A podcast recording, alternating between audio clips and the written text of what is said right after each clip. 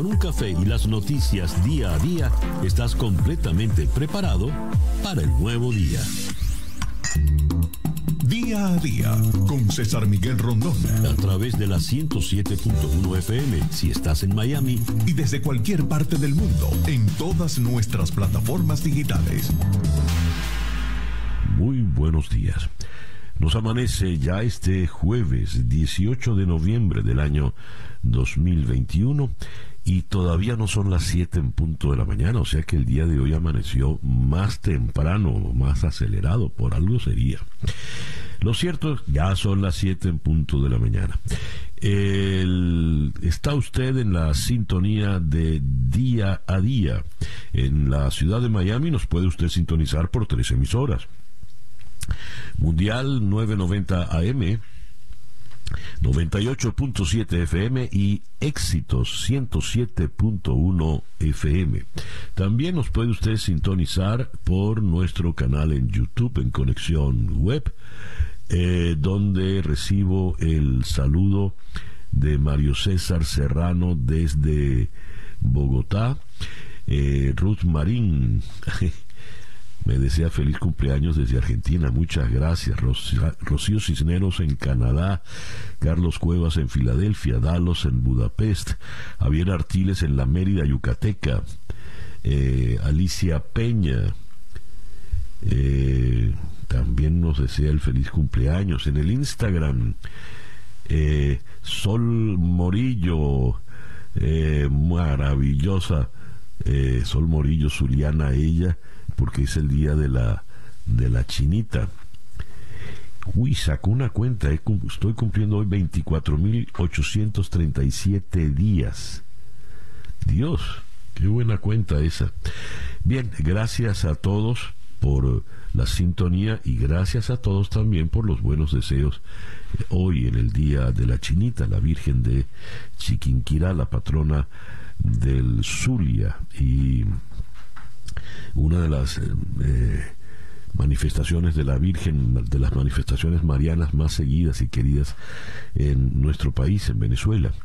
Día a día es una producción de Floralicia Anzola para En Conexión Web, con Laura Rodríguez en la producción general, Bernardo Luzardo en la producción informativa, Carlos Márquez en la transmisión de YouTube, Jesús Carreño en la edición y montaje, Daniel Patiño en los controles y ante el micrófono quien tiene el gusto de hablarles, César Miguel Rondón. Son las 7 y 2 minutos de la mañana. Calendario lunar. Para el día de hoy repite la luna creciente en Tauro, luna de llenura, luna de abundancia, luna de prosperidad, luna de eh, buena, por ejemplo, para eh, iniciar una dieta, pero para engordar. Es una buena luna para eh, hacer inversiones, aumentar el confort. Es una magnífica luna, por ejemplo, para eh, sembrar, abonar y podar plantas. Recuerden ustedes que la luna está creciente, buena para cortarse el cabello, para lograr un crecimiento sano y abundante. Es una luna excelente para darle forma a ideas y proyectos, continuar los ya iniciados o para realizar actividades que requieran paciencia y mucha constancia. Luna eh, creciente en Tauro Sol en Escorpio cuando nos amanece este jueves 18 de noviembre del año 2021 y que sea este para todos, en cualquier rincón del planeta que usted se encuentre, el mejor día posible. El reloj nos dice que son las 7 y 3 minutos de la mañana. Escuchemos ahora a... Ay, qué linda mi hija Victoria me saluda desde las antípodas. Gracias, Vicky. Eh, que sea a las 7 y 3 minutos de la mañana, eh, bueno, que sea este el mejor día posible eh, para, no importa el lugar del planeta donde se encuentre. y les decía que ya son las 7 y 4 minutos de la mañana. Vamos a escuchar entonces el Weather Report, el reporte meteorológico en la voz de Alfredo Finale. Muy buenos días, Alfredo. Muy buenos días para usted, César, y para todos los que están conectados en cualquier rincón del planeta. Bueno, pues mire, le comento que a esta hora de la mañana, abundante nubosidad en todo el sur de Florida, incluyendo los Cayos, con temperaturas que están entre 77 a 78 grados en toda nuestra zona, desde Palm Beach hasta el área de Miami. La zona de Cayo Hueso reporta 74 grados y esta hora, bueno, pues tenemos eh, incluso el reporte de lluvias sobre Cayo Hueso y mares adyacentes a lo que es toda la región del suroeste de Florida. Se está moviendo toda esa área de nubosidad hacia el norte, noreste y va a estar llegando al área metropolitana durante el transcurso del día de hoy. Se pronostica hoy una jornada nublada, un día con alto potencial de lluvias y tormentas, sobre todo en la tarde-noche. Esta situación o esta posibilidad elevada de lluvias y tormentas se mantiene incluso durante el día viernes, el día sábado y parte del día domingo. Ya para la próxima semana laboral en su primera mitad, tras el paso del débil frente que como ven lo hace muy lentamente, bueno pues vamos a tener un descenso de las temperaturas, sobre todo para el día martes que todo parece indicar que va a ser el más fresco o ligeramente frío de la próxima semana. Por el momento, hoy una jornada nublada, lluviosa, ya repito, sobre todo en la tarde-noche, precaución en las carreteras y paraguas al alcance de la mano. En cuanto a las máximas de hoy, quedando entre 78 a 80 grados Fahrenheit y se mantiene el viento de región este alcanzando en el mar de 15 a 20 nudos. Para esta próxima noche madrugada, sobre todo para la madrugada del día de mañana, bueno, pues tendremos la ocurrencia de un eclipse parcial de luna parcial porque no llega a ocultarse totalmente, pero sí el 97% de la superficie de la Luna quedará bajo el cono de sombra que proyecta la Tierra. Es el eclipse más largo del siglo, durará varias horas y el, es decir, el, momento máximo va a ser alrededor de las 4 de la mañana, a pesar de que se inicia desde la 1 de la mañana y puede estar eh, visible hasta próximo a las 7 de la mañana del día 19.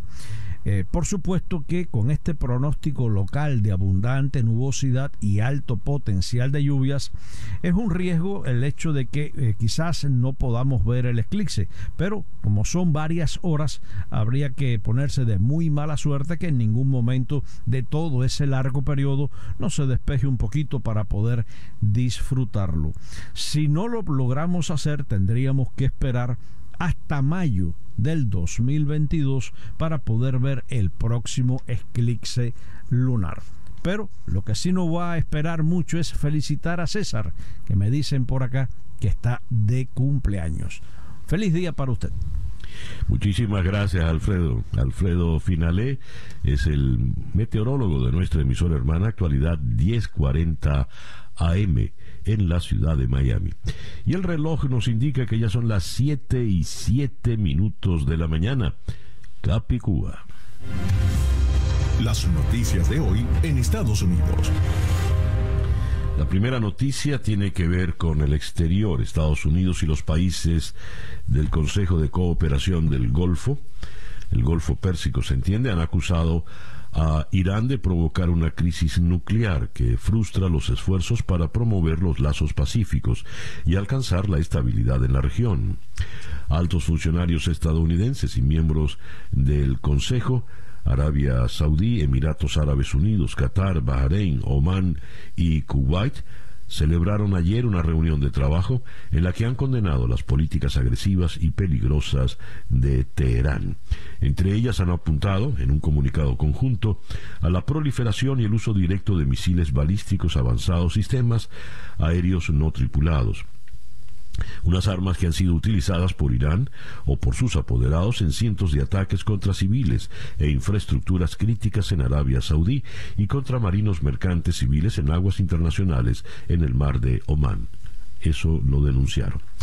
Viniendo ya a asuntos domésticos, la Cámara de Representantes votó ayer a favor de una moción de censura contra el congresista republicano por Arizona Paul Gosar por sus amenazas y ataques a la congresista demócrata Alexandria Ocasio Cortés y al presidente Joe Biden. Se trata de la primera vez que se censura a un miembro de la Cámara en más de 10 años. Gozar, quien será despojado de sus asignaciones de los comités en los que participa, publicó en redes sociales un video animado en el que se fantaseaba con el asesinato violento de Alexandria Ocasio Cortés y de Biden. En concreto, la resolución sacará a gozar del Comité de Reforma y Supervisión, en el que también está presente eh, Ocasio Cortés, y también del Comité de Recursos Naturales. La resolución ha contado con 223 votos a favor, 207 en contra, y con el voto a favor de los republicanos Adam Kinzinger y Liz Cheney. Eh, por Wyoming. David Joyce se abstuvo. Gozar quien dijo haber retirado el video por compasión hacia aquellos que se sintieron ofendidos. Vaya arrogancia. No se ha disculpado y se ha mostrado desafiante justo antes de la votación para insistir en que aquella animación no suponía ninguna amenaza, aparte de la que representa la inmigración para nuestro país. En un comunicado difundido tras la censura, Gozar ha continuado defendiendo sus acciones y ha recordado que el expresidente Donald Trump se ha referido a él como guerrero porque siempre ha estado luchando por poner a América primero, en alusión al eslogan del mandatario. Eh, la señora Nancy Pelosi aseveró que no se puede permitir que un representante público bromee con asesinar a otro o con amenazar al presidente de los Estados Unidos. Disimular las amenazas de muerte con un video no lo hace menos real, por lo que calificó que lo sucedido marca un día triste pero necesario para la Cámara de, Representantes luego de el voto de censura.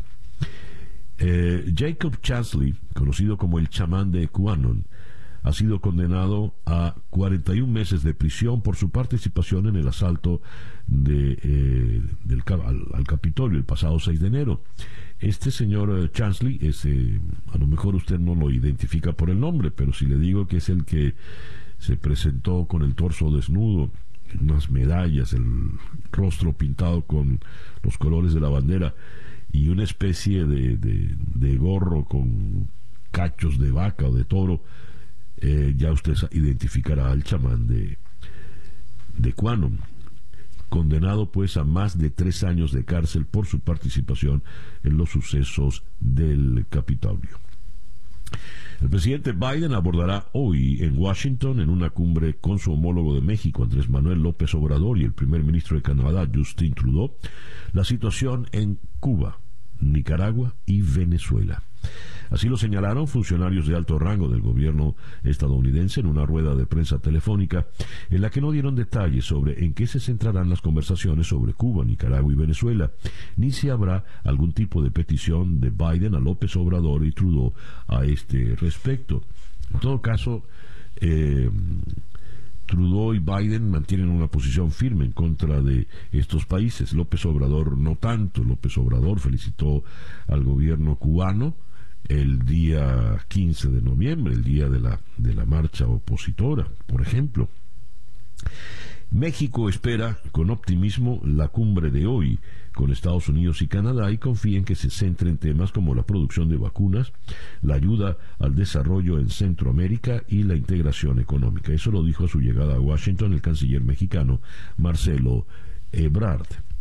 En otras informaciones tenemos que el rapero John Dolph muere tras ser baleado en una tienda de galletas en Memphis. El rapero John Dolph, de 36 años, estaba comprando galletas cuando un hombre le disparó y lo mató. Ayer miércoles en Memphis, Tennessee. Ahora las autoridades buscan al responsable. De acuerdo con la agencia de noticias Associated Press, la policía local no tiene información del sospechoso que le disparó al artista en la tienda Makida's Cookies, ubicada cerca del aeropuerto internacional de Memphis. La trágica muerte a tiros del artista de rap John Dolph sirve como otro recordatorio del dolor que trae consigo el crimen violento. Mis pensamientos y oraciones están con su familia y amigos, dijo el alcalde de Memphis, Jim Strickland, en un comunicado. Eh, por otra parte, Estados Unidos supera por primera vez las 100.000 muertes por sobredosis de droga en un año. Estamos en medio de una grave crisis que está empeorando rápidamente, eh, asegura un experto. Los CDC alertan de la combinación de fentanilo con metanfetamina y cocaína. Eh, el 100.000 muertes se trata de un aumento del 29%, al pasar de 78.056 en abril del 2019 a abril del 2020 a 100.306 en eh, lo que va de año. Y eh, cierro con esta reflexión. ¿Ayudará el plan social de Biden a contrarrestar la inflación? Los demócratas aseguran que el paquete de gastos de 1.75 billones de dólares ayudará a luchar contra la inflación y a reducir los costos para las familias.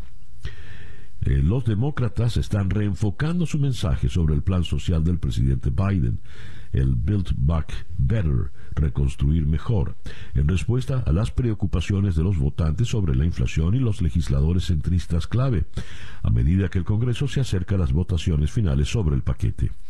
La Casa Blanca y líderes demócratas han vuelto a presentar el proyecto de ley como un antídoto contra el aumento generalizado de los precios, argumentando que reduciría el precio de los medicamentos recetados, el cuidado de los niños y los gastos generales relacionados con la crianza de las familias.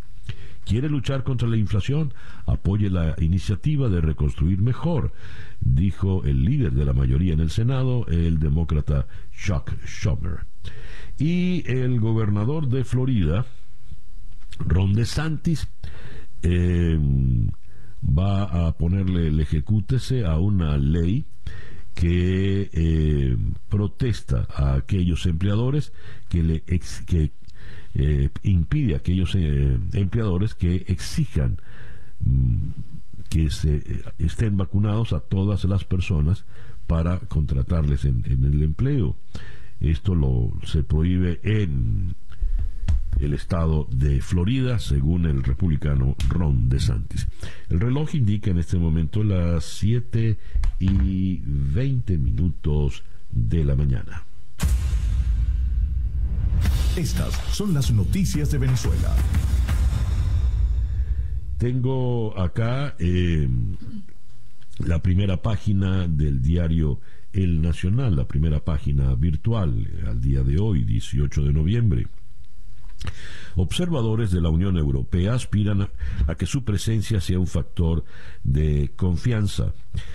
La europarlamentaria Isabel Santos, jefa de la misión, dijo que mantendrán los principios de imparcialidad y de neutralidad y que documentarán cada aspecto antes, durante y después de los comicios. Los expertos europeos han sido blanco de críticas, no solo de sectores que consideran que con su trabajo en Venezuela están legitimando al gobierno de Nicolás Maduro, sino de oficialistas como Diosdado Cabello que los llamó intrusos. Hasta ahora han llegado 44 observadores, pero lo previsto es que el 21 de noviembre, el domingo, estén desplegados 130 en todo el país. Como segunda noticia más importante, el Nacional destaca, Consejo Europeo extendió por un año sanciones contra funcionarios de Maduro. Solo pueden revertirse si hay avances democráticos. Hasta el 14 de noviembre de 2022 estarán vigentes las medidas adoptadas en 2017.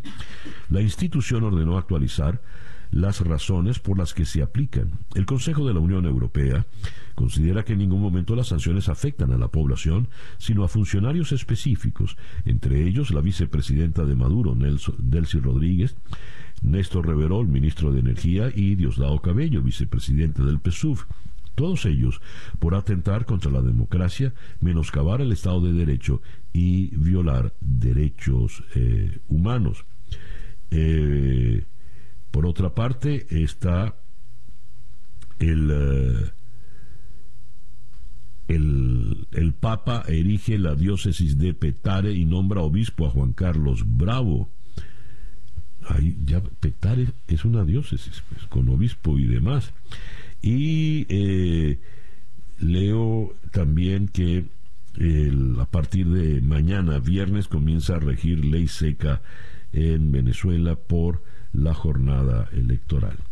Ya que hablamos de los observadores, la señora Isabel Santos, la jefa de la misión portuguesa, eh, contempló una riña en, en Bolívar. Eh, leo en el Pitazo, Ciudad Guayana.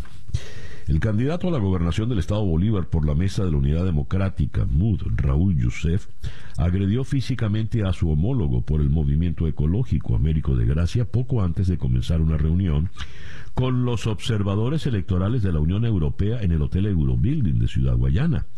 Eso fue ayer en la tarde. Al entrar al hotel me empujó el señor Raúl Youssef. Luego, cuando me dirigí a la recepción, el señor Rachid Yazbek me dio un golpe, Youssef me dio otro. Después me golpeó el señor Jeffrey Márquez. Conchole. Una, una callapa, ¿no? Así fue el testimonio de Desgracia a Telesur. Por su parte, la, la señora Santos, que presenció el, incidente, dijo pues que eh, se trataba de, eh, dice, al presenciar la agresión de un candidato opositor a otro candidato opositor en Bolívar, dijo que todo marchaba bien en líneas generales en el país y que lo ocurrido era un incidente en tiempos electorales en un país eh, polarizado. En otras informaciones, renuncia otro candidato opositor a la gobernación de Falcón. Raúl Chirinos Mestre y Atilio Llanes Plaza han decidido abandonar sus candidaturas a la gobernación de Falcón para evitar más divisiones. Sin embargo, ambos llaman a votar por el candidato de su preferencia. Eh, dice, eh, por su parte, Carlos Ocariz, luego de, haber eh, renunciado, el alcalde de Chacao puso trabas al acuerdo de unificación en Miranda. Y leo que eh, los candidatos de la MUD denuncian a fuerza vecinal por querer comprar conciencias. El alcalde de Chacao, por ejemplo, forma parte de fuerza vecinal, como eh, David Uzcategui el candidato a la gobernación en Miranda. Durante un acto con varios candidatos de la MUD en el estado Miranda y la militancia partidista, dos candidatos al Consejo Legislativo y un candidato alcalde denunciaron que miembros del partido Fuerza Vecinal los contactaron para ofrecerles dinero a cambio de su renuncia. Mariana Centeno, candidata a diputada del Consejo Legislativo del Estado Miranda, fue una de ellas. Dice, pasaron municipio por municipio ofreciendo dinero para retirar candidaturas. Ofrecieron de manera abusiva entre 5 mil y 10 mil dólares. Aseguró que en Primero Justicia, partido en el que ella milita, dieron un paso al frente con la renuncia de Carlos Ocariz, por lo que no entiende por qué están comprando conciencias. ¿Por qué quieren comprar conciencias si están seguros de que van a ganar? Creímos que formaban parte de la unidad, pero vemos que no es así. Nos sentimos decepcionados e indignados, dijo eh, la candidata concejal Mariana Centeno. Y en ese mismo acto, Carlos Ocariz rechazó las declaraciones de la rectora del CNE, Tania D'Amelio, con relación a su renuncia, mostrando un papel con el sello de recibido por el CNE el día 11 de noviembre, Ocariz insistió en que su renuncia se produjo en la fecha establecida en el reglamento. Consultado sobre si la MUD solicitó el cambio también ese día, señaló que yo no postulo, lo hacen las tarjetas y mi responsabilidad era buscar la unidad y lo hice renunciando en los plazos establecidos, confesó eh, eh, Carlos Ocariz. Mientras el candidato de la MUD a la alcaldía de Mérida denuncia disparos durante un recorrido proselitista. Eh, y los obispos se manifiestan. Los obispos venezolanos aseguraron en un comunicado que Venezuela como nación está herida en su estructura humana, social e institucional en gran medida como consecuencia de un modelo político autorreferencial de vocación totalitaria. totalitaria. Estas elecciones tienen como objetivo enviar una señal de compromiso con la libertad, en favor de la libertad, la justicia y la paz.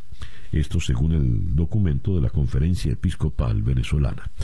Son las 7 y 27 minutos de la mañana. Capicúa. Escuchas día a día con César Miguel Rondón.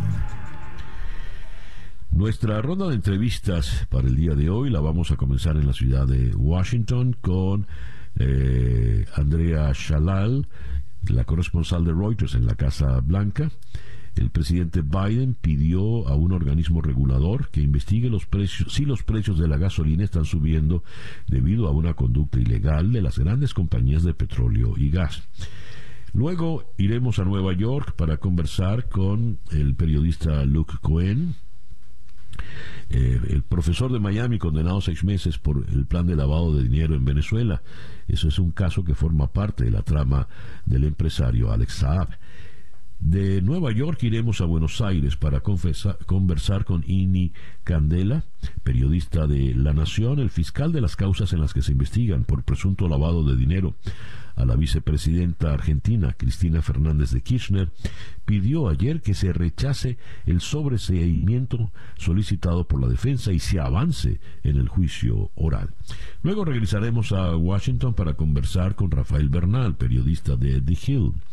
Jacob Chansley, el hombre que participó en el asalto al Capitolio, eh, disfrazado de bisonte, fue condenado a 41 meses de prisión, tres años y cinco meses eh, en un tribunal federal y también tocaremos con él la decisión contra el representante Gozar, el voto de censura de la Cámara de Representantes por haber eh, manifestado sus deseos de asesinar a Ocasio Cortés y al propio Joe Biden. Después en Miami conversaremos con el periodista Mario J. Penton, el artista cubano Junior García Aguilera, el dramaturgo, el principal promotor de la manifestación del 15 de noviembre, apareció sorpresivamente en Madrid junto a su mujer y confesó que se quebró. Eh, es un golpe, sin duda, para la causa eh, contra la dictadura cubana. Y cerraremos en Bogotá con el profesor César Niño. El ministro polaco de Defensa advirtió que la crisis migratoria con Bielorrusia podría durar meses, incluso años, al tiempo que acusó a los migrantes de atacar la frontera polaca. Esa pues será nuestra ronda de entrevistas para el día de hoy jueves 18 de noviembre del 2021. El reloj indica que son las 7 y 30 minutos de la mañana. Una pequeña pausa y ya regresamos con el editorial en día a día. Para estar completamente informado, antes de salir y que usted debe conocer. Día a día. Con César Miguel Rondón.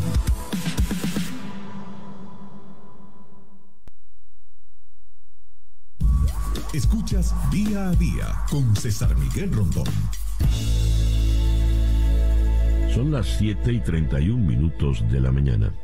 Esta noche a las 7, hora del este, en conexión por TVB Network, analizaremos con el economista José González en Nueva York eh, la situación inflacionaria en Estados Unidos. En Caracas conversaremos con Andrés Caleca, expresidente del Consejo Nacional Electoral, para analizar el panorama con miras a las elecciones del domingo en Venezuela. Después eh, conversaremos en Miami con el padre Manuel Aristorena, sacerdote jesuita, director general de Fe y Alegría, y Noel Bizaguilar, directora del programa de escuelas, ya que se hicieron acreedores de un importante premio, Opus Prize, otorgado por la Universidad de Loyola en Chicago para Fe y Alegría. Y cerraremos en Venezuela con Jesús Uzcategui el, director titular de la Orquesta Sinfónica Juan José Landaeta a propósito de la experiencia Spotlight.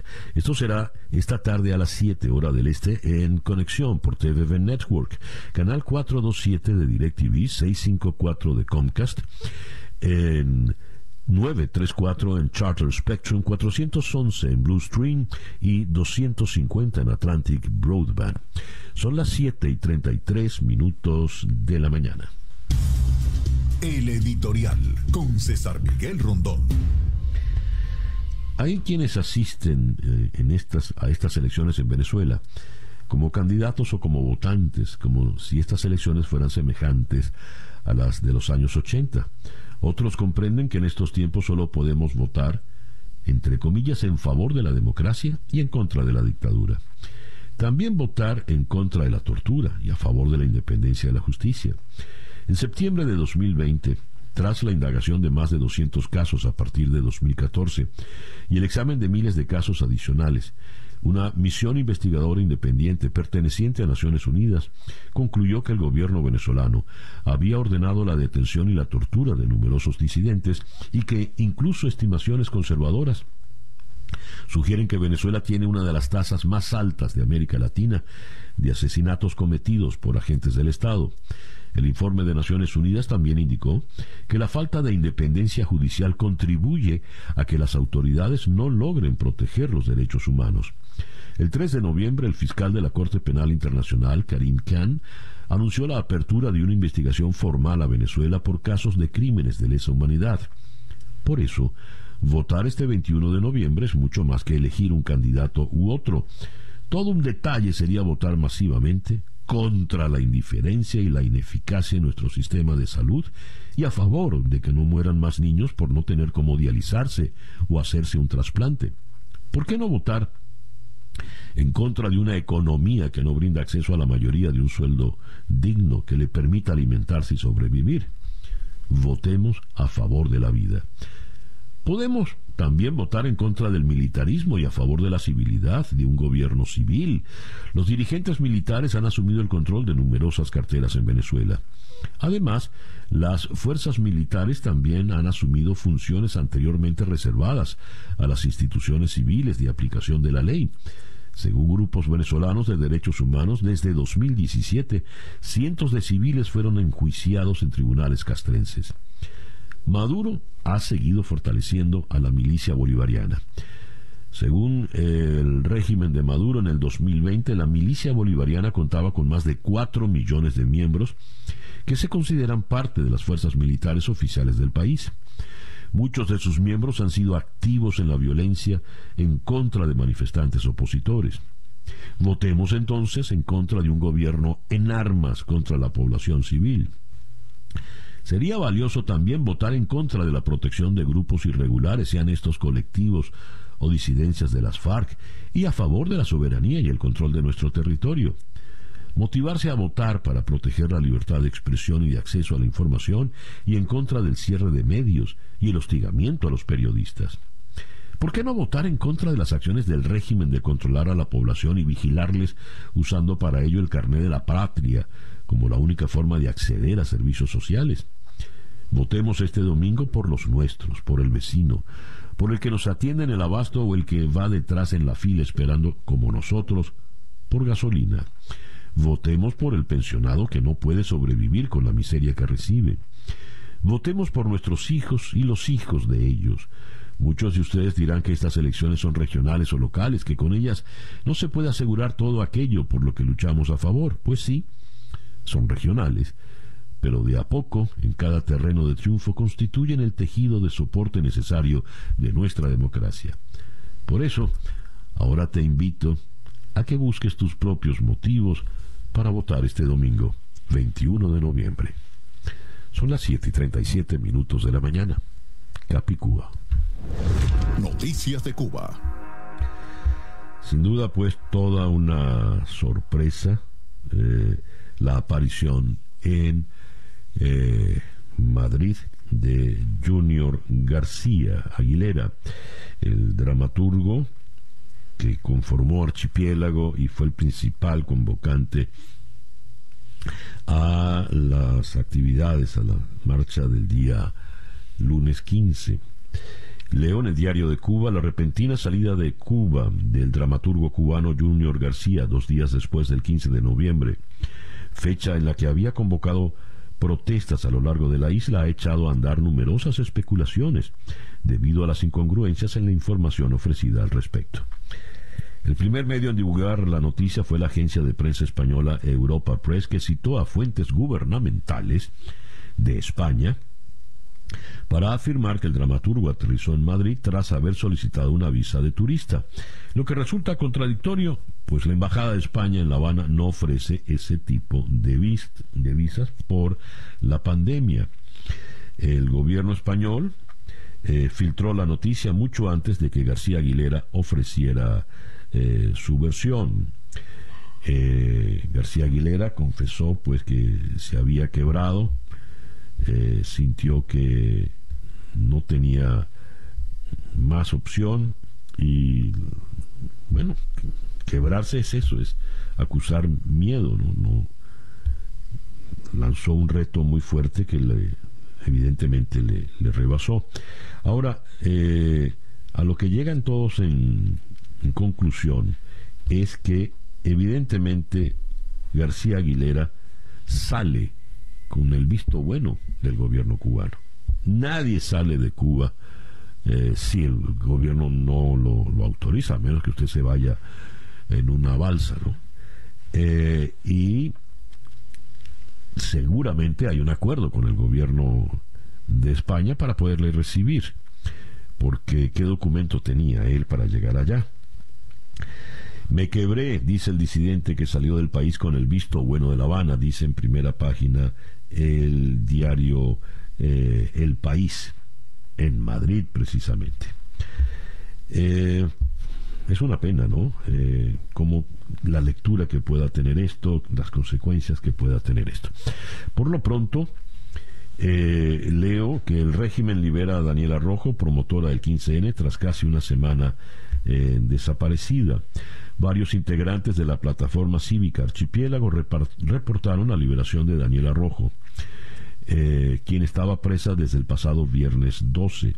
Daniela Rojo está libre, escribió uno de los miembros de la iniciativa, Jan Estrada, en su perfil de Twitter. Daniela sí sigue en La Habana. El reloj indica en este momento las 7 y 43 minutos de la mañana. Noticias de Latinoamérica. Bogotá, la nueva comandante del Comando Sur de Estados Unidos, la general Laura J. Richardson, que está de visita en Colombia, aseguró en Bogotá que espera consolidar la relación estratégica entre los dos países. Colombia es nuestro principal socio en la región. Esperamos poder consolidar nuestra relación estratégica para fortalecer la seguridad en el hemisferio, dijo Richardson, que el pasado 29 de octubre se convirtió en la primera mujer en asumir el cargo y reemplazar al almirante Craig Fowler.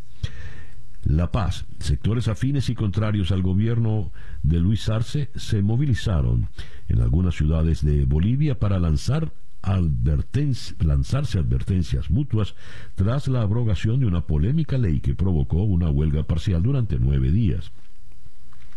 Los oficialistas lanzaron pintura y disparos y dispararon petardos contra el otro bando y hubo un intercambio de insultos y algunos golpes hasta que la policía finalmente los separó. Santiago, el presidente de Chile, Sebastián Piñera, criticó la calidad de la política chilena y llamó a erradicar la demagogia y el populismo pocas horas después del fracaso de un intento de la oposición de centro izquierda de destituirlo del cargo. El mandatario convocó a una rueda de prensa en el Palacio de Gobierno para referirse por primera vez públicamente al fallido juicio político y llamó a superar el grave deterioro que está afectando la calidad de nuestra política, donde muchas veces priman los intereses partidistas o electorales. Cita textual. Lima. El presidente de Perú, Pedro Castillo, reestructuró su segundo gabinete ministerial al nombrar dos nuevos ministros en las carteras de defensa y producción.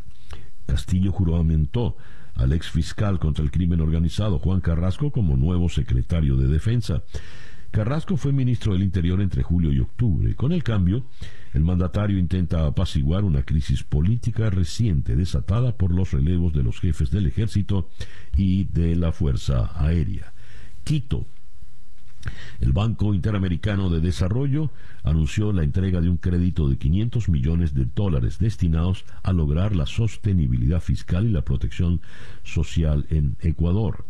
En un comunicado, el organismo dijo que la entrega de los fondos se cumplirá en un solo tramo y precisó que la operación complementa los esfuerzos de consolidación fiscal acordados por, con el Fondo Monetario Internacional. Río de Janeiro, la Corte Suprema de Brasil suspendió los efectos de una ley del gobierno regional de Rondônia que prohíbe el uso en las escuelas del llamado lenguaje inclusivo, que sustituye artículos masculinos o femeninos por las letras X o E para evitar que se mencione el género. La medida, considerada como discriminatoria por la comunidad LGTB, fue calificada como inconstitucional por el magistrado Edson Fachin, uno de los once integrantes del Supremo Tribunal Federal de Brasil. Siete y cuarenta y seis minutos de la mañana. La información del mundo día a día. Eh, Ciudad del Vaticano. Los abogados de la defensa en un juicio por fraude y extorsión en el Vaticano acusaron a los fiscales de desafiar una orden judicial al ocultar pruebas, incluso un supuesto interrogatorio al Papa Francisco, en momentos en que el propio papel del pontífice en una fallida inversión inmobiliaria en Londres volvía a presentarse ante el tribunal. El juicio trata de la inversión de la secretaria de Estado Vaticana de 350 millones de euros en un complejo de viviendas de lujo en Londres, una adquisición financiada en buena medida con donaciones de los fieles. Los fiscales del Vaticano acusan a agentes inmobiliarios italianos y funcionarios del Vaticano de defraudar a la Santa Sede y obtener 15 millones de euros por medio de extorsiones al Vaticano para obtener el control de la propiedad. Entre los diez acusados hay un cardenal. Minsk. Bielorrusia indicó que el presidente Alexander Lukashenko y la canciller alemana Angela Merkel acordaron iniciar negociaciones a nivel europeo para resolver la actual crisis migratoria en las fronteras de la Unión Europea con Bielorrusia. Merkel subrayó la necesidad de garantizar, con el apoyo de ACNUR y la Organización Internacional para las Migraciones, y en cooperación con la Comisión Europea, la atención humanitaria y las oportunidades de retorno de las personas afectadas, detalló el vocero de la canciller Stefan Seibert. Y en Varsovia, las fuerzas de seguridad polacas detuvieron a un centenar de migrantes cuando intentaban cruzar la frontera con Bielorrusia, eh, según anunció el Ministerio Polaco de Defensa. El ministerio explicó que las fuerzas bielorrusas habían llevado a cabo primero un reconocimiento del lugar y que muy probablemente provocaron daños en la alambrada que marca eh, la frontera. El eh, Londres, el sospechoso que murió en una explosión dentro de un taxi en Liverpool el domingo por la mañana, se dedicó durante al menos seis meses a comprar componentes para una bomba y aparentemente actuó solo, según informó la policía británica. Emad al Min, de 32 años, murió por el estallido en el taxi donde viajaba como pasajero cuando se detuvo frente al Hospital de Mujeres de Liverpool. El conductor del taxi sufrió heridas. Khartoum, Sudán se mantiene en una espiral de violencia después del golpe de Estado del pasado 25 de octubre, el segundo en los últimos tres años. Al menos 10 personas murieron y decenas resultaron heridas en las manifestaciones de ayer, miércoles 17, cuando las fuerzas de seguridad dispararon contra una protesta convocada en rechazo a la junta militar, según informó el Comité Central de Médicos de Sudán. El reloj indica en este momento las 7 y 49 minutos de la mañana. Son las 7 y 52 minutos de la mañana. Iniciamos nuestra ronda de entrevistas en la ciudad de Washington, donde en la línea telefónica está la corresponsal de Reuters en la Casa Blanca, Andrea Shalal. Andrea, good morning. Thank you very much for being with us today. Good morning. Nice to be here. Thank you. Uh, I just read U.S. President Joe Biden on Wednesday said there was mounting evidence of anti consumer behavior by oil and gas companies that is keeping fuel prices elevated, asking the Federal Trade Commission to dig deeper into possible illegal conduct in the market. Let me translate, please. En eh, Reuters, escrito por Andrea, el presidente Biden dijo ayer que había crecientes evidencias de un comportamiento contra el consumidor por las eh, empresas de gas y petróleo que está manteniendo los precios de la gasolina muy elevados. Por lo tanto, le pidió a la Comisión de Federal de Comercio que investigue más profundamente si se están dando conductas ilegales en el mercado. Where's pointed President Biden with this uh, announcement yesterday, Andrea?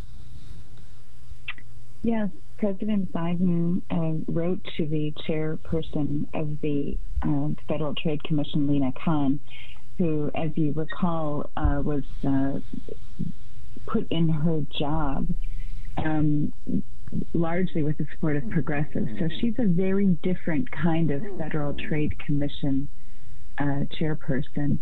And uh, in August, the president had asked the Federal Trade Commission to look into this um, issue of gas prices rising at the pump, even though uh, crude prices were coming down or unfinished gasoline prices were coming down.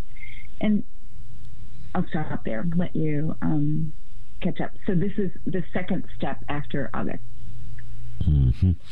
Le pregunté, eh, ¿a dónde estás eh, apuntando el presidente Biden con esto? Me dice que en realidad este es el segundo llamado. El primero fue en septiembre, cuando le pidió a la Comisión de, Federal de Comercio que investigase qué es lo que está ocurriendo. Por eso ahora pide que esto lo investigue, se investigue mucho más a fondo.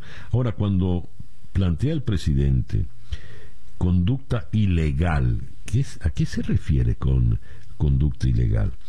When the President Biden means uh, illegal conduct, what is he referring to?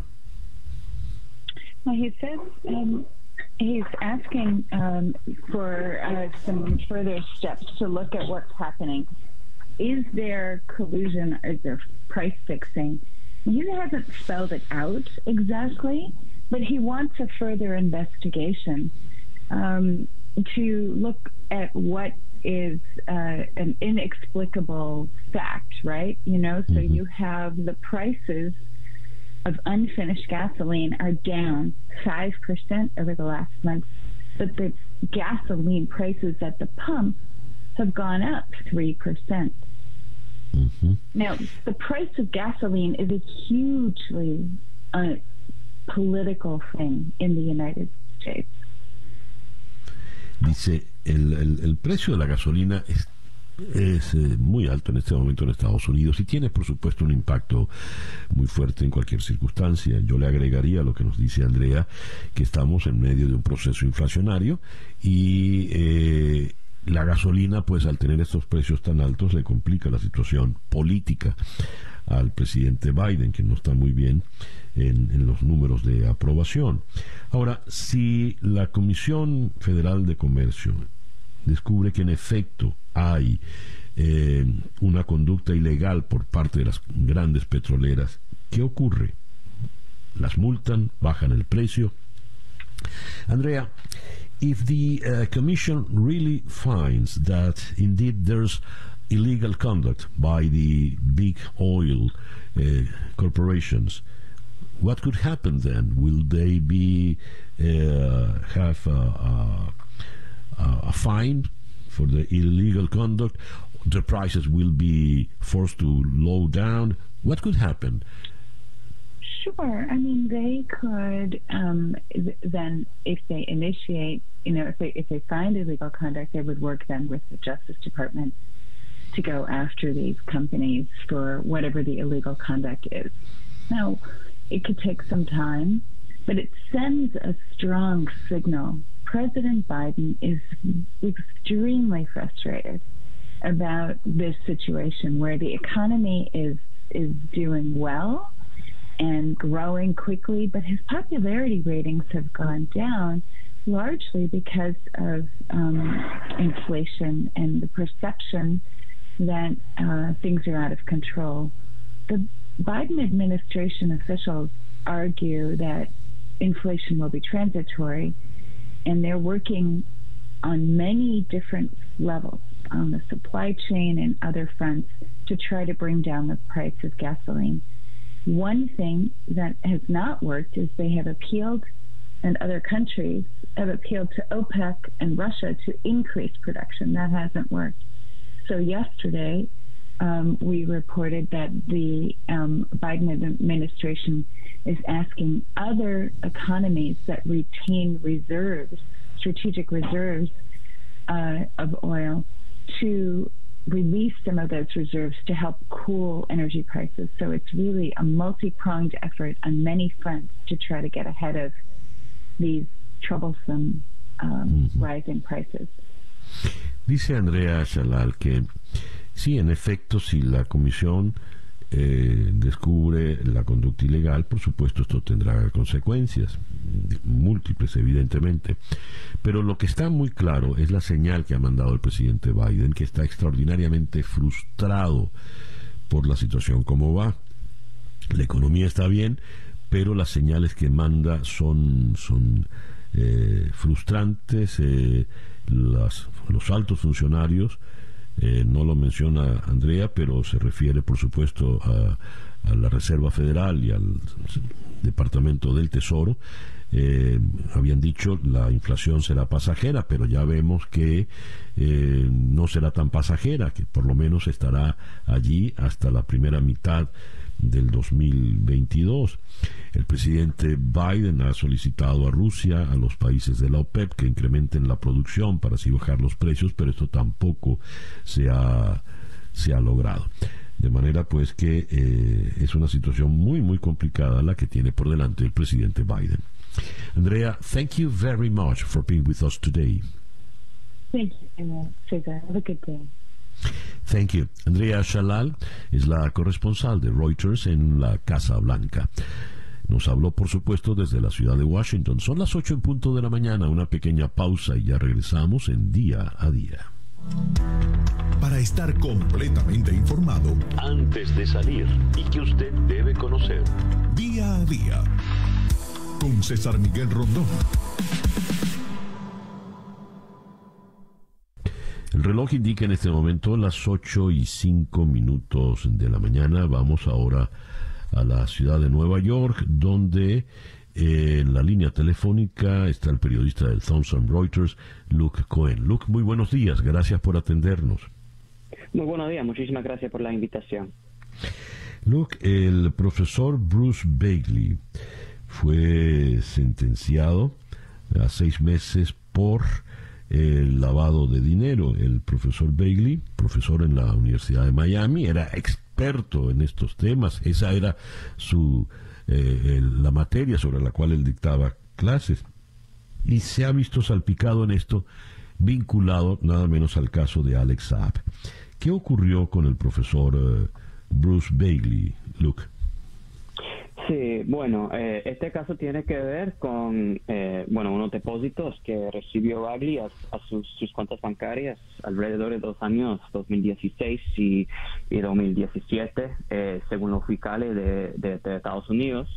él, recibió transferencias de, cuentas bancarias de, de Suiza y Emiratos Árabes que según los fiscales, pertenecían a un tal individuo colombiano, pero según sabemos, según ha dicho el mismo Bagley en, eh, en la corte, e, e, ese individuo es, es, es Alex em, entonces, en, en, el año 2019, eh, Bagley fue, fue detenido eh, por, por eh, las autoridades estadounidenses por presunto lavado de dinero y el año pasado se, se declaró culpable eh, y, recién ahora ha sido ha sido sentenciado a, seis meses, como como usted, como dijo. Ahora, Luke, esto de qué manera va a complicar el caso de Alex Saab, que como sabemos está en prisión, se declaró no culpable ante el juez, pero es el mismo caso. Eh, ¿De qué manera le complica la situación a él? Claro, bueno, lo, lo más relevante, lo más, bueno, sorprendente para, para nosotros que seguimos de cerca el, el caso el, el caso venezolano, eh, es lo que dijo el señor Bagley la semana pasada o, sus abogados en, en un esfuerzo de, convencer al juez de, darle una, una sentencia leve. según ellos, lo que, lo que pasó en este caso eh, fue que Bagley pensaba en el momento que el dinero que estaba recibiendo del señor Saab era para pagar abogados de Saab en Estados Unidos. Y esos abogados, según Bagley, estaban ayudando a Saab en su cooperación con autoridades estadounidenses. Entonces, eh, complica el caso de Saab porque sabemos que, bueno, antes de, de, todo, de, su detención del año pasado, de su, extradición este año, sabemos que en, algún momento sí estaba reuniendo y, cooperando con, autoridades de, los Estados Unidos. Ahora, su, un, abogado de Saab ha, dicho que, que Saab, él, no negó que, esas reuniones ocurrieron, pero dijo que Saab nunca, nunca trabajó en contra de los intereses de, Venezuela. Pero, eh, eh, pero entonces, este caso sí agrega un elemento interesante que es tal vez en algún momento Saab no, no era tan leal a, a Maduro como, como todos presumíamos. Ya lo veo. Y eso nos da pie para sospechar que puedan venir más revelaciones, ¿no? Ahora que ya eh, está eh, en prisión.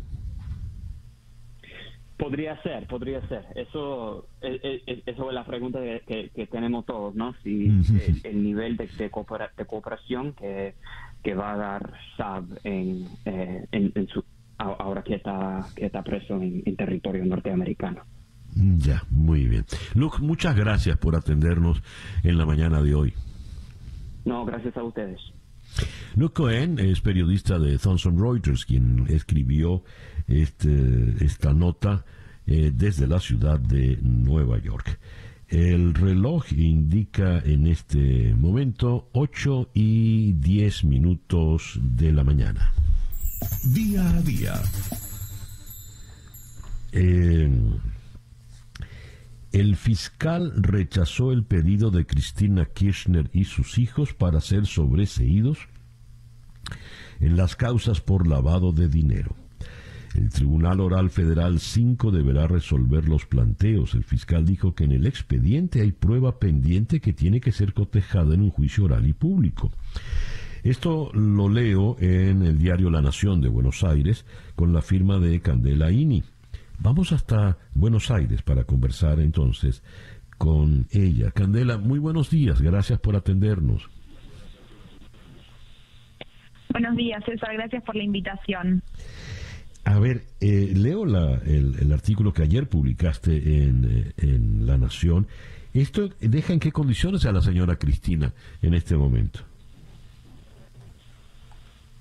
Bueno, las causas Otesur y los sauces, como así se, se conocen estas dos causas judiciales, son dos causas que ya tienen muchos años en las que se investigan los negocios hoteleros de la familia, de la familia Kirchner, es decir, de Néstor Kirchner, que ya falleció, de Cristina, y de sus hijos, Florencia y todos ellos de alguna manera han puesto sus firmas para, para firmar, digamos, contratos societarios, contratos alquileres, eh, a través de los cuales recibían fondos que, según investiga la justicia, provienen de eh, corrupción en la adjudicación de obras públicas en la provincia de Santa Cruz, en Argentina.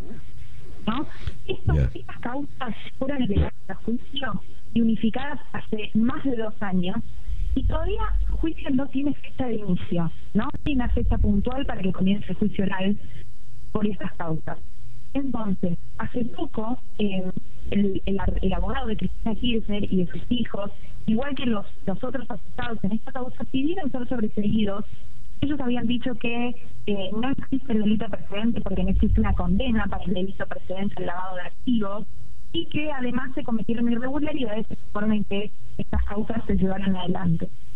Ahora, como bien vos decías, perdón por la introducción que hice, pero para poner en contexto, el fiscal ante el tribunal oral, que es el fiscal Diego Velasco, hizo un dictamen, firmó un escrito en el que dijo que el juicio oral se tiene que hacer igual, eh, que hay muchas pruebas por ser cotejada e incorporada al expediente, por ejemplo, un peritaje contable que ahora el tribunal espera incorporar a la causa. Y este dictamen no es vinculante, es decir, que el dictamen no, no implica una decisión en sí misma, sino que ahora tiene que ser evaluado por los jueces del tribunal oral.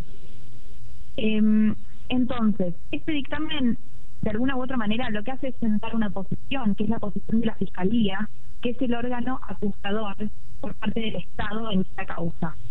¿No? Lo que pasa es que esta causa, y otras causas, por corrupción, eh, dejaron de tener, eh, de alguna manera, impulso, porque desde que asumió el gobierno de Alberto Fernández, con Cristina Kirchner como vicepresidenta, varios organismos del Estado, que son los organismos de control encargados de prevenir el lavado de activos, de prevenir la corrupción, varios organismos de control durante el gobierno de Alberto Fernández dejaron de acusar en estas causas. Ellos sean querellantes estas causas judiciales y retiraron su acusación. Entonces ahora estas causas están cada vez más debilitadas. Por eso el dictamen del fiscal de Casco fue importante. A ver, y en última instancia, ¿qué puede esperar la señora Cristina? ¿Qué puede esperar? A ver, eh, lo distinto de esta causa, no sé si ustedes habrán escuchado que hace poco se cerraron dos causas contra la vicepresidenta. Se cerraron la causa conocida como memorándum con, con Irán, en la cual se investigaba el supuesto atentado contra el atentado de Lamia, perdón, el supuesto incurrimiento del atentado contra Lamia, y se cerró la causa conocida como dólar futuro en la cual se investigaban también maniobras del Banco Central durante el gobierno de Cristina Kirchner que habrían sido fraudulentas. Esas dos causas que fueron cerradas fueron cerradas por ser consideradas judicialización de la política. La justicia entendió que eran decisiones políticas que no podían ser evaluadas en los tribunales. Lo distinto de este caso es que se ha de dinero, es un delito de corrupción. Entonces, no es tan fácil para la vicepresidenta que, eh, que esta causa sea cerrada sin que se realice un juicio oral. Ellos buscan evitar la realización del juicio. Pero todo indica que el juicio oral tarde o temprano se va a terminar haciendo y que no va a ser tan fácil para la vicepresidenta y sus hijos eh, ser absueltos en esta causa sin que se haga un juicio oral en toda la prueba incorporada. Ya. Candela, te agradezco mucho que nos hayas atendido en la mañana de hoy. Seguramente te volveremos a contactar por este mismo asunto. Gracias. Gracias. Candela Ini, eh, periodista de La Nación, nos habló desde la ciudad de Buenos Aires. 8 y 16 minutos de la mañana. Esto es día a día. Son las 8 y 22 minutos de la mañana. Sigamos entonces con las noticias. Vamos ahora a la ciudad de Washington otra vez, donde en la línea telefónica está el periodista de Digil, Rafael Bernal. Rafael, muy buenos días. Gracias por atendernos. Buenos días, César Miguel. Gracias por la invitación. El, señor Jacob Chansley, eh, el llamado chamán de Quanon, ha sido sentenciado a 41 meses, 3 años y 5 meses por eh, el asalto al Capitolio. Esta sentencia, ¿qué impacto va a tener en las investigaciones que está llevando adelante la, la comisión bipartidista de la Cámara de Representantes, Rafael? Pues es importante el impacto de esta sentencia porque puede sentar un precedente para cómo se van a comportar tanto los fiscales como los jueces yendo adelante con los casi 600 eh, asuntos penales que existen todavía por el por el ataque al Capitolio. Finalmente e, está dentro de el, mínimo, es, mayor al mínimo que podía sentenciarlo el juez. El juez le dijo al, señor Chansley que no le podía dar menos del mínimo por la gravedad del ataque. Sin embargo, tampoco es una sentencia larguísima. Recordemos que podía enfrentar casi hasta 20 años en prisión, pero varios, varios de los eh, cargos en su contra fueron retirados al final, en parte porque se declaró a sí mismo culpable, ¿no? Entonces, a la investigación, no, la, no lo va a afectar directamente a la investigación. Hay que recordar que esta investigación va con el acelerador al máximo porque tiene que terminar antes de las próximas elecciones, donde es probable, y los demócratas casi se han dado por vencidos, que retome la mayoría el, Partido Republicano y se acabe la investigación por completo en el Congreso. Bien, y el ritmo, como dices, lleva el pie en el acelerador, pero ¿qué, se ha filtrado, qué se ha sabido del avance de esta investigación? Pues la parte interesante para los investigadores es que cada vez se sabe un poquito más sobre la coordinación o, la aceptación de los eventos que venía desde la Casa Blanca. Sin embargo, todavía no encuentran, eh, como se dice, la pistola humeante, ¿no? Y, es, y es difícil que la vayan a encontrar. Y lo que está alentando realmente la investigación es que tanto Trump... Tanto Trump Ah, caramba, se nos ha caído la... Están apelando. Eh. Sí. Estamos conversando con Rafael Bernal en la ciudad de Washington. Rafael, te, hemos perdido eh, por varios segundos. Eh, ah, habías dicho tanto Trump ahí, hasta allí te pudimos escuchar completo. ¿Podrías retomar la idea, por favor? Sí, tanto Trump como sus asistentes, por ejemplo, como Steve Bannon, que ya, que ya está ya está acusado penalmente de no, de no, de no escuchar a un llamado del Congreso. Eh, están tratando de alentar sus asuntos en, las cortes, sus asuntos judiciales, para justamente que se le acabe el tiempo a la comisión del 6 de enero y que no puedan, este, que no puedan llegar al fin, que no puedan llegar a una conclusión antes de que presuntamente, recordemos, eh, todo Washington piensa que van a entrar los republicanos, pero las elecciones no se dan hasta que sean las elecciones. Eh, sin embargo, pues están actuando como si, como si estuviera escrito en piedra que el próximo presidente de la Cámara Baja va a ser un republicano, posiblemente Kevin McCarthy. A ver, eh, Rafael, el caso de los papeles que Donald Trump se niega a, entregar y mm, ahora un, tribunal le, votó a su favor. ¿Qué va a pasar con esos papeles en definitiva? Pues es probable, no sabemos obviamente, pero es probable que finalmente los tenga que entregar porque son propiedad del Estado, no son propiedad del expresidente. Son documentos de Estado y la Casa Blanca actual no está este, recurriendo a su privilegio ejecutivo para detener la entrega de sus papeles. Donald Trump ya se definió, no tiene privilegio ejecutivo que está fuera. Pero otra vez llegamos a lo mismo. Si no se entregan, si no se acaban todas las instancias judiciales para el enero del, del 2023, es muy probable que la Cámara deje de pedirlos, se acabe ese proceso por completo y se, se regrese al punto cero bueno, todo un año por delante, ¿no? Tendrían. Exacto, si hay tiempo, parece ser que sí hay tiempo, pero obviamente la estrategia de los abogados de Trump y de, los allegados a Trump es hacer el proceso judicial lo más largo posible. Ya lo veo. Hablando de la Cámara de Representantes, ayer le dieron el voto de censura al representante Paul Gosar de Arizona por aquel video animado donde él estrangulaba hasta matar a Alexandria Ocasio Cortés. Ha reaccionado eh, sin duda con arrogancia el, el representante Gozar. ¿Cómo ha sido recibido este voto de censura allá en Washington? De, manera completamente partidista una vez más. Eh, obviamente los demócratas están muy enojados con la sugerencia de violencia en contra de uno de los miembros del, Congreso eh, y ellos lo ven como suficiente para la censura que no se había dado desde hace, desde el 2010 fue la última contra Charles Rangel, que, que, realmente lo acusaron de corrupción, de unas acusaciones de corrupción bastante graves y comprobadas en su contra. Entonces, no es algo que se use mucho, creo que 24 veces en la historia de la, de la Cámara. Y del lado republicano, simplemente están diciendo que, se, eh, que es, es un exceso, un abuso de poder de parte de la presidenta de la Cámara, Nancy Pelosi, que, que los trae en la mira básicamente y que no les perdonan nada, aunque digo, Gozar bajó el, video, pero efectivamente nunca pidió perdón y en su discurso eh, equivocadamente se, comparó con Alexander Hamilton, a quien en algún momento la Cámara amenazó de, un voto de censura cuando él era secretario del Tesoro, pero finalmente no se dio. Eh, Gozar pues, se pintó a sí mismo como héroe, como tú dices, con cierta arrogancia. Dios. Bueno, no muy afortunado, sin duda, la, comparación con Hamilton. No, eh, correcto.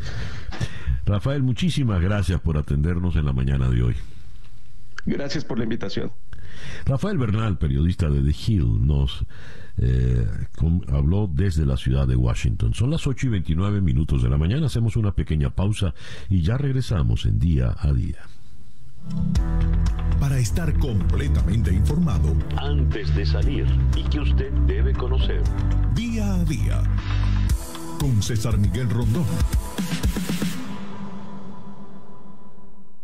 El reloj indica 8 y 35 minutos de la mañana.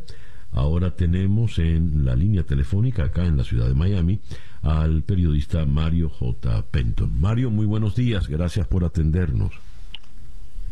Hola, muy buenos días, muchas gracias a ustedes por la invitación.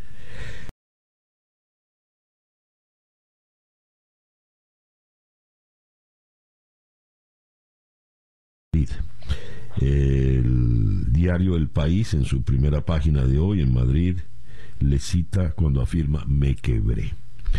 ¿Qué significa esta aparición del líder de Archipiélago, el principal convocante para las marchas del 15N, que, que aparezca allá tan lejos? Bueno, sin duda alguna, sin duda alguna, significa una decepción para muchos de estos eh, miembros de la sociedad civil agrupados en este pues, en, esta plataforma llamada Archipiélago, porque esta decisión de salir de Cuba él ni siquiera la consultó con sus propios eh, sus, colegas del grupo. Eh, y por otra parte es sencillamente una muestra más del poder que tiene un régimen totalitario como el cubano, que es capaz de, hacer, de quebrar a una persona eh, y bueno, todo, todo esto que hemos visto, nuestros actos de repudio terribles, la, la manera en que, en que destruyen al individuo a tal punto que, se va. Ya. Evidentemente eh, sale con el visto bueno de del gobierno cubano, de la dictadura, aunque el canciller Bruno Rodríguez Parrilla dice que fue una decisión de, de García Aguilera, evidentemente tuvo que salir eh, con la buena pro de, los cubanos, del gobierno, y seguramente en un arreglo con el gobierno español, porque tengo entendido que no tenía visa o había solicitado una visa de turista que no se está dando en este momento en la isla. ¿Qué sabes al respecto, Mario? Bueno, primero que el régimen cubano tiene esa filosofía a enemigo que huye puente de plata. Entonces mm. ellos, eh, de hecho, creo que lo presionaron más todavía porque ya sabían de que había algún tipo de negociación, había estado, había pedido alguna visa, entonces para para que se fuera lo presionaron a tal punto que finalmente lo quebraron. yo creo que efectivamente este era el propósito del gobierno cubano y lo lograron, era sacarlo del país. Era, era peor tenerlo dentro que, tenerlo en España. Eh, y bueno, lo otro, eh, tengo entendido que fue Junior García quien se acercó a la Embajada de España, eso lo dijo él, y además quien pidió esta visa. Y el, gobierno español, encantadísimo, le dijo que sí, eh, y le facilitó absolutamente todo para que saliera del país. Ya. ¿Qué va a pasar ahora con Archipiélago? Bueno, mira, hay otros grupos dentro de, la sociedad civil. Es decir, primero, dentro del archipiélago hay varias voces, no solo la voz de Junior, aunque Junior es una voz muy importante. Pero hay otras voces también y hay otros coordinadores dentro de Cuba que quieren seguir ahí, que quieren seguir dando, eh, digamos, la batalla, ¿no? Por, por Cuba, por su pueblo, por conquistar los derechos humanos. Y también la voz de Junior se seguirá escuchando dentro del archipiélago eh, yo leía por ahí que hay, hay bastantes críticas. ¿eh? Ayer en Archipiélago le dijeron muchas cosas eh, y él le dolió, ¿no? Porque mm. él dijo que había estado incomunicado durante 48 horas, que había sido una situación bien difícil eh, y que por eso no se había comunicado con ellos, pero todos los archipiélagos eh, esperaban de él cualquier cosa menos que apareciera en España. Entonces, eh, se seguirá escuchando su voz, pero creo que también su, su momento político y su, digamos, su capital político ha menguado bastante. Ya. Por lo pronto, eh, leo que fue liberada Daniela Rojo, eh, por quien Archipiélago había, había presentado un habeas corpus. Estuvo desaparecida prácticamente una semana. ¿Qué nos dices de Daniela Rojo, Mario? Sí, fue liberada Daniela Rojo, pero eh, así es la dictadura. Liberaron a Daniela Rojo y encarcelaron a un niño de 15 años eh, que se llama Rainel Rodríguez, que eh, pues, es un niño que hace videos eh, satíricos de la realidad cubana. Entonces, mm. sencillamente esto nos recuerda que vivimos en una dictadura y que en una dictadura pues no hay momento que no, no hay sencillamente que celebrar la liberación de uno porque todos están pues a nada de ser encarcelados. Ya lo veo, ya lo veo. 15 años apenas. Dios. Mario, muchas gracias por eh, atendernos en la mañana de hoy. No, muchísimas gracias a usted y un saludo para toda su audiencia. Gracias. Mario J. Penton es periodista en América TV, acá en la ciudad de Miami. El reloj indica 8 y 40 minutos de la mañana. Esto es día a día. Leyendo las noticias del mundo, eh, temprano eh, leía esta noticia desde Minsk, Bielorrusia, indicó que el presidente Lukashenko y la canciller alemana Angela Merkel acordaron iniciar negociaciones a nivel europeo para resolver la actual crisis migratoria en las fronteras de la Unión Europea con Bielorrusia. Mientras, en Varsovia, las fuerzas de seguridad polacas detuvieron a un centenar de migrantes cuando intentaban cruzar la frontera con Bielorrusia la noche del miércoles al jueves, según anunció el ministro polaco de Defensa. Y en otra información tengo que la crisis migratoria en la frontera Bielorrusia podría durar meses o años, según piensan en Polonia. ¿Qué está ocurriendo en esta frontera? ¿Qué es lo, ¿Cuál es la situación planteada? Vamos a conversar con un experto en la materia, como lo es el profesor César Niño. Él está en Bogotá. César, muy buenos días. Gracias por atendernos. Muy buenos días a ustedes. Un placer estar con ustedes nuevamente. César, ¿qué está ocurriendo en esa frontera? Bueno, tenemos una de uno de los episodios más, eh, tal vez más críticos del año 2020, seguramente de los últimos cinco años en eh, inmediaciones de la Europa continental y de la Unión Europea. Tenemos, como usted me informaba hace unos segundos, tenemos una crisis de migrantes que eh, intentan pasar de eh, Bielorrusia hacia Polonia con, construyendo todo un desequilibrio en últimas de la política eh, europea, por supuesto, el involucramiento de Estados Unidos, el involucramiento de Rusia y el involucramiento, por supuesto, de la atención del mundo frente a esas circunstancias. Un problema de atención humanitaria, unos asuntos geopolíticos de gran envergadura.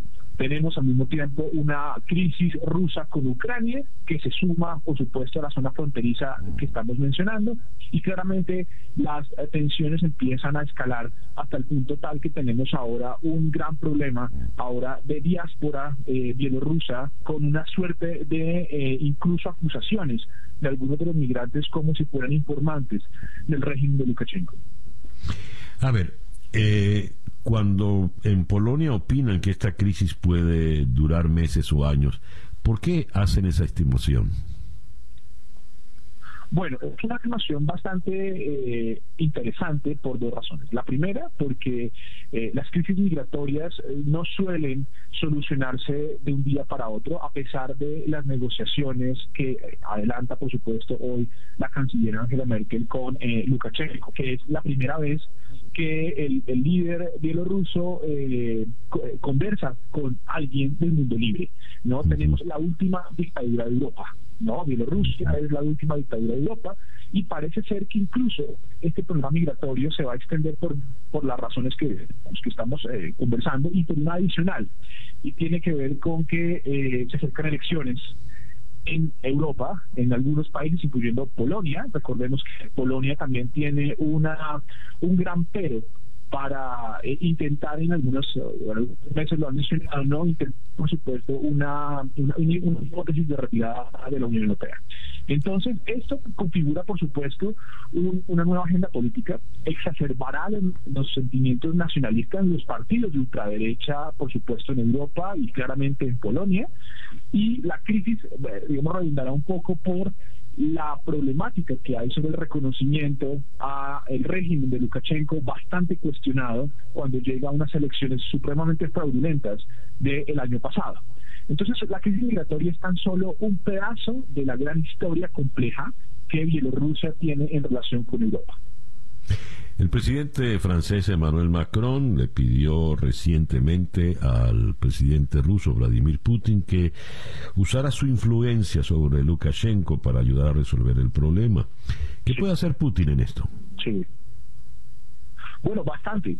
Putin es en esta oportunidad es tal vez la, el tanque de oxígeno que Europa necesita, curiosamente y paradójicamente.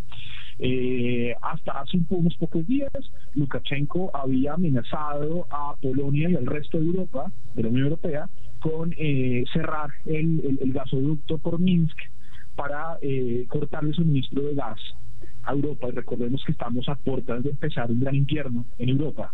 ¿No? Entonces, eh, el presidente Putin, ¿no? Acaba de mencionarle a Lukashenko que por favor se abstenga de cualquier decisión que él no autorizara.